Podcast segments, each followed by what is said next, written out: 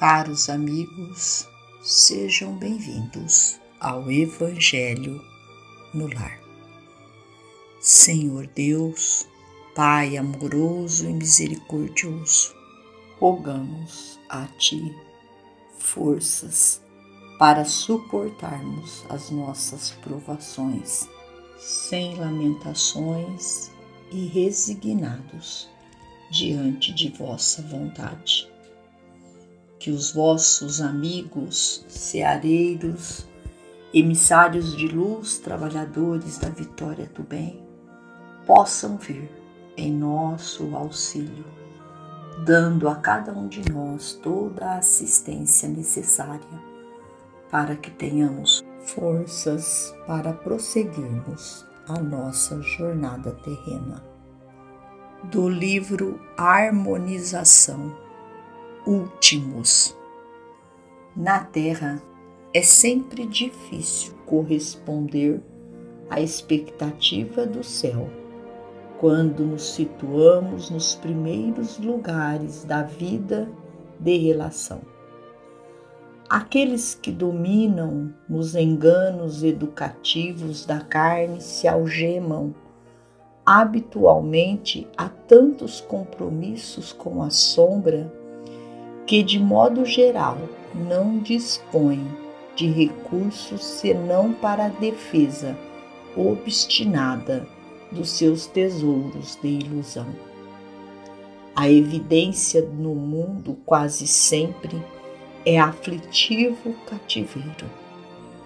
A liberdade entre as criaturas terrestres é supressão de liberdade. A riqueza material, frequentemente, é dolorosa escravidão do espírito. A mocidade física, em muitas ocasiões, é tentação à indisciplina com imprevisíveis consequências. A autoridade terrena costuma ser amargurosa tortura moral. A vitória entre os homens, na maioria das vezes, sofre lastimável degenerescência, arrojando-se facilmente aos despenhadeiros do crime e do arrependimento. Mas os que sabem caminhar nos últimos lugares do mundo, realizam sublimes aquisições da alma no rumo da imortalidade.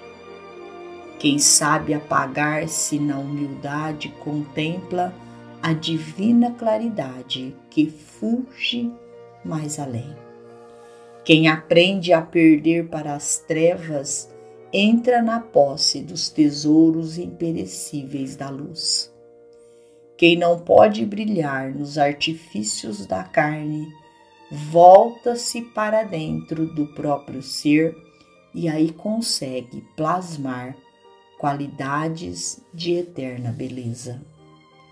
Quem sabe receber a lição dos vencidos enche-se de misericórdia e compreensão, convertendo-se em luminoso vaso de fraternidade por onde se derrama o auxílio de Deus para as criaturas. Se te encontras, acaso, entre os últimos, guarda a paciência e regozija-te, porque estarás na companhia daquele que se fez o derradeiro de todos os tempos como a sublime fonte de luz que se agiganta com os séculos, clareando o roteiro dos homens na terra e além da morte. Emmanuel.